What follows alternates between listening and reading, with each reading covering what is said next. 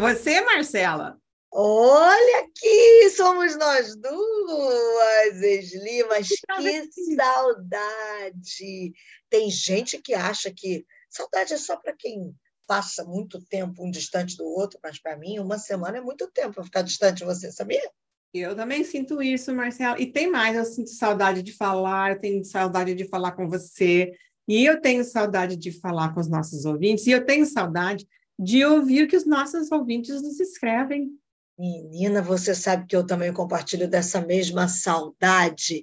E para onde os nossos ouvintes deixam de ser apenas ouvintes, mas se tornam falantes pelo dedo, escrevendo para que a gente possa ouvi-los. Como é que eles fazem? Eles podem nos escrever no podcast, né? Escrito do jeito americano mesmo, né? Podcast com demudo, arroba Praça do Encontro sem cedilha, né? A placa praça do encontro.com.br. Podcast arroba praça do encontro.com.br. Sem cedilha. Então falem com a gente. A gente durante um bom tempo só a gente falou com vocês, mas agora a gente quer que vocês também falem com a gente, até porque a gente quer saber o que vocês querem ouvir. Fala para mim, eu vou perguntar tudo e a doutora Esli vai contar tudo. Porque o meu trabalho aqui é perguntar, o dela é responder. o teu trabalho é trabalho fácil, né, Marcela? Vamos combinar, né? Você com cada perguntinha cabeluda e lá vem lá você de novo com mais perguntas, eu estou sabendo. O meu trabalho é perguntar, aprender e anotar, que eu estou aqui, ó, canetinha na mão, se vocês boa sua, hein, Agora, escuta só, e a gente tem falado aí ao longo uh, pelo menos dos dois últimos episódios, a gente está falando sobre a questão das perdas e também do luto. E aí a gente já entendeu, eu vou meio que chover no molhado, mas vou, vou, vou te fazer, colocar isso no bolo, é que não dá para viver uma vida sem perda, né? Todo mundo vai perder um dia. Vai. De alguma maneira a gente vai ter alguma perda em algum momento. É e é aí que eu quero te perguntar, de fato, você reforçar isso, porque tem gente que não sabe perder. E quando essa perda bate na nossa porta, que tipo de reação é ok ou não ok? Porque a gente também tem essa. Às vezes a gente fala, e o outro reagiu mal, ou o outro não reagiu, ou ai, passei do limite. E, na verdade, existe limite para isso? Sim e não, né? Depende. Aquela, aquela, aquela resposta horrorosa, né, que psicólogo dá muitas vezes. Olha, Deus não nos criou para viver perdas, você sabe disso, né? Ele nos criou para viver eternamente na presença dele, curtindo, né, intimidade, aquela coisa toda. Mas é por isso que a gente sofre tanto. É, já que, né, aconteceu, Deus também nos deu né, algumas capacidades emocionais, neurológicas, neuroquímicas, espirituais, né, da nossa alma, do nosso corpo, do nosso espírito, para poder enfrentar essas coisas. Então, o que, que acontece muitas vezes? A pessoa né, recebe aquela notícia ruim, que Deus me livre, né? E a tendência é, na primeira, a primeira reação é a incredulidade, é a negação, que dura às vezes um milissegundo para até 5, 10 minutos, né? Às vezes até um pouco mais, né? É aquela assim, ah, não acredito, não, fala a verdade, isso não pode estar acontecendo. Então, a reação que a gente primeiro tem é essa de negar, porque o nosso cérebro ele precisa desse tempinho inicial para fazer esse, esse reset, vamos dizer assim, né? Para ele se reacomodar e começar a processar a ideia de que aquilo poderia realmente ser verdade e todas as implicações que isso vai ter para a minha vida. Então... Você falou sobre alguns minutos, né? Uhum. É, é possível que alguém negue essa realidade mais do que minutos, caia por dias, e, e, e se ultrapassar minutos, é, tá ruim o negócio? Olha, é, essa reação inicial, ela pode durar até um dia, 24 horas, né? Eu acho assim, ah, eu não estou acreditando, não estou acreditando, isso não, não é verdade, sabe? E Deus vai curar, ele vai levantar do, do, do leito, ah, enquanto não vê, às vezes vê o corpo, às vezes convence, né? Então, uhum. assim, até umas 24 horas, estourando, estourando, estourando dois dias, tudo bem, normal, assim, a pessoa está custando um pouco mais para Cair a ficha, digamos, né? Cair a ficha. Mas passou muito mais disso daí, eu acho que aí a gente precisa pensar realmente em algum tipo de intervenção, que não é necessariamente medicamentosa. Eu acho que uhum. você sabe que eu sou fanzoca de MDR e, e seus uhum. afins, né? uhum. né? Suas técnicas afins também de, de, de reprocessamento, de ajudar a pessoa a ver se ela consegue né, entrar na real. Por quê? Porque a real é muito dolorosa. Né? Pensar que isso pode ser verdade, que eu vou ter que realmente enfrentar a vida sem essa pessoa, é uma realidade muito difícil. E com criança, isso também acontece com criança, né? As crianças também, nem, não sempre, né? Às vezes, infelizmente, nem sempre as pessoas são hábeis, né? Para contar para a criança. Da notícia, né? É. Essas é. notícias, né? Então, a criança também não, não, não sabe como lidar com isso, né? Tantas pessoas pegam um avião, vão para o céu e voltam, né? Se diz que minha mãe foi para o céu, vai, o avião não vai trazer de volta, né? Eu não posso ir para o céu, então, ficar com a minha mãe, ficar com meu pai, né? Então, assim, são, são, são perguntas legítimas que as crianças fazem e que são muito dolorosas e difíceis né, da gente explicar, né? Explicar assim, olha, morrer nessa vida significa nunca mais a gente vai se ver. Agora, se a gente tem a esperança em Jesus, a gente sabe que a gente vai voltar a se encontrar. Mas parte desse, dessa dificuldade toda é ajudar a criança também a reprocessar, ajudar o seu cérebro a poder digerir né, essa notícia. Você sabe como a gente faz, come uma feijoada dia de sábado? Aquela comida pesada? Uhum. Só que ir para a cama? Né? Parece que só fica enrolando, enrolando, enrolando. Isso, e a gente custa para digerir aquilo tudo, porque é uma comida pesada. Pois é, a gente também, para digerir uma notícia ruim, a gente também custa. Né? Aquilo ali leva tempo. Então, a gente, há pessoas, normalmente, né, em termos mais gerais, as pessoas conseguem começar a absorver essa notícia né, as primeiras minutos, primeiras horas, né, e aí começa aquela coisa assim, ai meu Deus, como é que vai ser minha vida, como é que vão ser as coisas, o que que isso implica, né, não é possível que vai morrer mesmo, não é possível que morreu mesmo, né, mas a gente começa a acreditar e o cérebro começa a digerir. Né? Então, essa é a reação normal, inclusive, né, a primeira, primeiríssima reação é de incredulidade e negação. Não, não é verdade, isso não pode ser. E aí começar a dizer, bom, é verdade, e o meu cérebro, a minha vida, meu coração, minha alma, meu espírito vai ter que né, enfrentar. Conviver com isso, né? Vai ter que lidar com isso, né? E aí vem muitas coisas, né? Vem ansiedade, né? Como é que eu vou viver? Às vezes eu dependi dessa pessoa, inclusive economicamente, né? Como é que vão ser? Como é que eu vou lidar com as crianças? Como é que eu vou criar meus filhos, né? Se for um marido. Se for um pai, uma mãe, né? Como é que a gente vai lidar com a família. Então, tudo isso causa muita ansiedade e também causa, obviamente, depressão, né? Dá um medo, né? Um medo é do tristeza, futuro. né?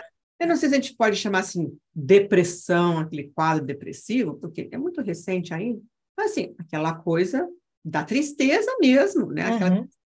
séria, profunda, real, merecida, né? Porque quanto mais importante ah, o vínculo perdido, né? Mais sofrimento costuma estar ligado a isso. E aí pode aparecer a ansiedade, a depressão, dores, dores físicas, né? Um, as coisas psicossomáticas que a gente vai, dor de barriga, né? Da, da, vai no banheiro, não consegue parar, né? De, de, de assim, de, de, realmente dor de cabeça, dor no corpo, não quer sair da cama. É, é, tudo isso são coisas que são sinais de o nosso cérebro está tentando digerir. Processar, né? E que está difícil, está difícil, né? Às vezes a gente também vê mudanças na conduta, né? Apatia, né? Essa coisa assim. É, eu te falei, né, numa, numa outra vez, como no Equador as pessoas se vestem de, de preto, né, durante um ano, e branco e preto durante depois de seis meses, né? E, e, e eu acho que é um pouco isso, esse, esse espaço público, social. Trazer para fora a dor, né? Que as pessoas vejam. Avis, é, avisar para as pessoas, tipo assim, eu preciso desse tempo, desse espaço para poder digerir, né? E se minha conduta está um pouco diferente, ela está mesmo porque eu estou nesse processo, né? Tanto de honrar a pessoa, né, dessa forma, uhum. mas também de precisar digerir tudo isso. E às vezes acontece tudo, tudo que a gente falou já, de apatia, hiperatividade. Tem gente assim que não consegue parar quieto um minuto, tem que ficar fazer, fazer, fazer, fazer, fazer, fazer, né? Até né, cair assim, exausto. Maneira também de não pensar, né? É, uma forma de não pensar, né? Que também não são formas adequadas, muitas vezes. Né? Assim, a gente fazer mais coisas no começo, eu acho que é normal. A gente fazer demais. Eu me lembro de uma vez que teve muitos, muitos anos atrás, caiu um, ruiu um edifício, eu acho que foi em Belém do Pará, isso, muitos, muitos anos atrás. E teve um, um homem que estava ajudando todo mundo a tentar tirar as pessoas, salvar as pessoas, os escombros. E ele passou assim, tipo, dois, três dias praticamente sem dormir. Todo mundo estava louvando, ah, meu Deus, que herói, que coisa maravilhosa. Olha como ele é abnegado, né? E eu fiquei pensando, isso daqui me dá preocupação. Porque uma Na pessoa que, que dorme nem três, quatro, cinco horas numa situação dessas, né? Tá certo que não vai dormir sete, oito horas descansado, né? Mas que pelo menos não pare para dormir, né? Para mim é causa de preocupação. Né? Então, é, são, aquela coisa, é a dose, né? O que, que é veneno, o que, que é remédio, o que, que é normal. Então, assim, são reações normais a uma situação anormal. Deus não nos criou para morrer, para perder, né? para ter essas coisas. Mas a gente tem essas reações, né? Às vezes tem pessoas que chegam até a pensar né, em suicídio, tem esses pensamentos, né, de, de ah, eu quero morrer, tá junto. É, criança não entende isso profundamente como um, um, suicídio, né? Porque a criança não, não entende o que, que é nunca mais. Né? Ela tem mais dificuldade de absorver isso. Quanto menor a criança, mais dificuldade ela tem de absorver isso. Aí. Mas tem pessoas assim, né? De, eu me lembro de alguma vez que teve assim celebridades ou corredores de, de pista, alguma coisa assim de atletas, né? Que morrem jovem e, e o fã clube me lembro até de alguma situação onde pessoas se mataram para poder estar junto com, né? Com a pessoa, né? Nessa coisa assim que também não é normal. Isso já é fora né, das coisas. Então são condutas como eu digo, normais, né, dentro da, dessas medidas. Agora, as pessoas têm a tendência de não querer ver as, os outros sofrerem, então querem medicar em seguida, né? E eu acho que assim, se não tiver risco de vida, não medique não. Deixa sentir a dor, né? Assim, viver Olha, esse processo. Não tem, como, não tem como sair dessa sem sofrer, não tem. A gente pode sofrer mais ou menos. A gente tem formas de ajudar a digerir isso um pouco mais depressa, quem sabe digerir de uma forma mais eficiente, mas dizer assim, ah, eu não vou sentir dor, isso também é uma resposta inadequada, né? Porque, ah, não vou pensar nisso para não sentir a dor, não adianta. Nosso corpo sabe, nossa mente sabe, né? Também, assim, é muito normal ter emoções fortes, por isso mesmo, né, falando disso. Tristeza, raiva, medo, culpa, isso às vezes dura muitos meses, né? Às vezes até mais, e às vezes a gente vai e volta, sente um pouco disso, depois passa, depois aparece de novo, né? Sente tristeza, depois sente raiva, né? Pô, como, como assim que morreu? Como é que Deus deixou morrer? Né? Que são uhum. aquelas perguntas que a gente não tem resposta, né? Eu acho que nós servimos um Deus que sempre quer o nosso bem maior e que ele é misterioso. Então, a gente tem que confiar que ele é bom, que tudo que ele faz é bom, perfeito, né? Mas que ele é um mistério em muitas coisas que acontece nessa vida é um mistério para nós, é. Acho que um dia a gente vai entender. Mas nessa Eu vida... já ouvi até falar de casos de gente que não fica nem com raiva de Deus, aspas, até fica, mas fica com raiva da pessoa que morreu, né? Também. Assim, como é que você me deixou? Que é uma loucura se a gente for parar para pensar assim, né? Com, com, tranquilidade. Assim, cara, Isso acontece pessoa... às vezes assim, por exemplo, eu, a gente não pode falar as coisas assim, né, Marcela? Mas eu vou falar só para você, tá bom? Tá. Tem, sabe, tem muitos homens que não cuidam da sua saúde. Mais é. os homens do que as mulheres, porque assim, ah, tem que trabalhar, porque tem que prover, porque tem que fazer as coisas, tem que trazer, não comem direito, não fazem suficiente exercício, né, não cuidam da sua saúde. Uhum. E eles não uhum. se dão conta que se eles não cuidarem da saúde, a família toda sofre com isso. Vai sofrer. Aí a esposa vai lá e diz: Meu bem, não come isso daqui, não come frito. É, não, come tanto açúcar, você fica diabético, não sei o que mais, não sei o que. E eles acham, ai, que mulher chata, meu Deus do céu, ó! E, e não é que a gente seja chata, né? A gente está olhando assim, pô, eu quero ficar com meu marido muito tempo, eu quero que ele dure muito, sabe como é que é? Então, uhum. eu quero que ele assuma essa responsabilidade pela saúde, não só por mim também, pelas crianças, né? Pelos netos que a gente quer ter, aquela coisa toda. Então, às vezes, a gente tem essa dificuldade. Aí o cara morre com 45 anos, com 55 anos, dá uma raiva. A sensação vai ser essa, né? De, da raiva da pessoa que foi. Pô, como assim você morre? Você nunca. Você, sabe, você morreu de coisas que eram preveníveis. Poderiam ser evitadas. Né? E eu acho que, às vezes, né, tem coisas assim que Deus não interfere em certas coisas, né, nas decisões da gente. Ele... É a mordomia do corpo, né, nesse caso aí. A gente tem uma mordomia. É. Exatamente. E, então, assim, eu acho que às vezes Deus tem muito mais coisa para a gente fazer, muito mais vida para a gente viver, mas que se a gente não cuidar do nosso corpo, do nosso templo, a gente acaba morrendo. Não vai dar conta. Né, precocemente. A gente já estudou aquele negócio do, do estudo ACES, te lembra que a gente falou uhum.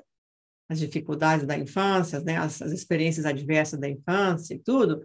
Você sabe que naquela escala de 0 a 10, quem tiver 4 ou mais, o prognóstico de ter uma vida com doenças na vida adulta é cresce exponencialmente. E a pessoa que tiver seis ou mais, ela tem o prognóstico de morrer 20 anos antes do que o necessário. Eita! É. é. Agora, a gente pode curar muito dessas coisas, esses traumas, essas experiências e ter a vida longa, né?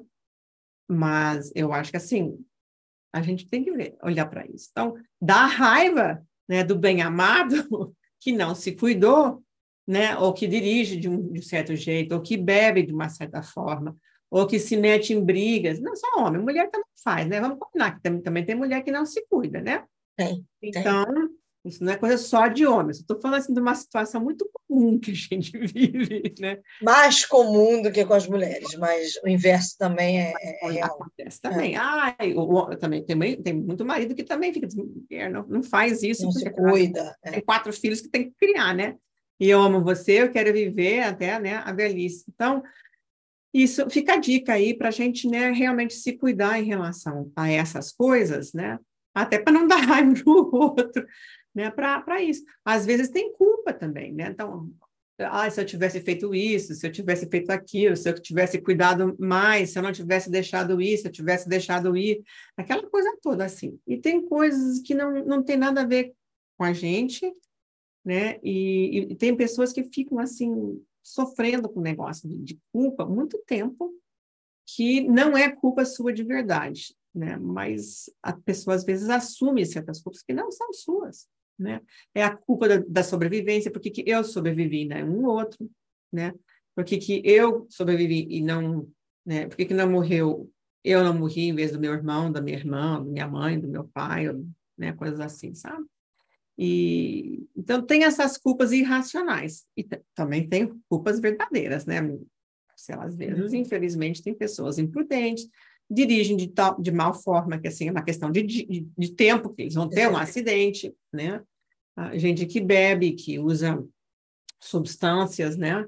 Que podem alterar a sua, a sua percepção, depois sai para dirigir, fazer outras coisas que não deve fazer.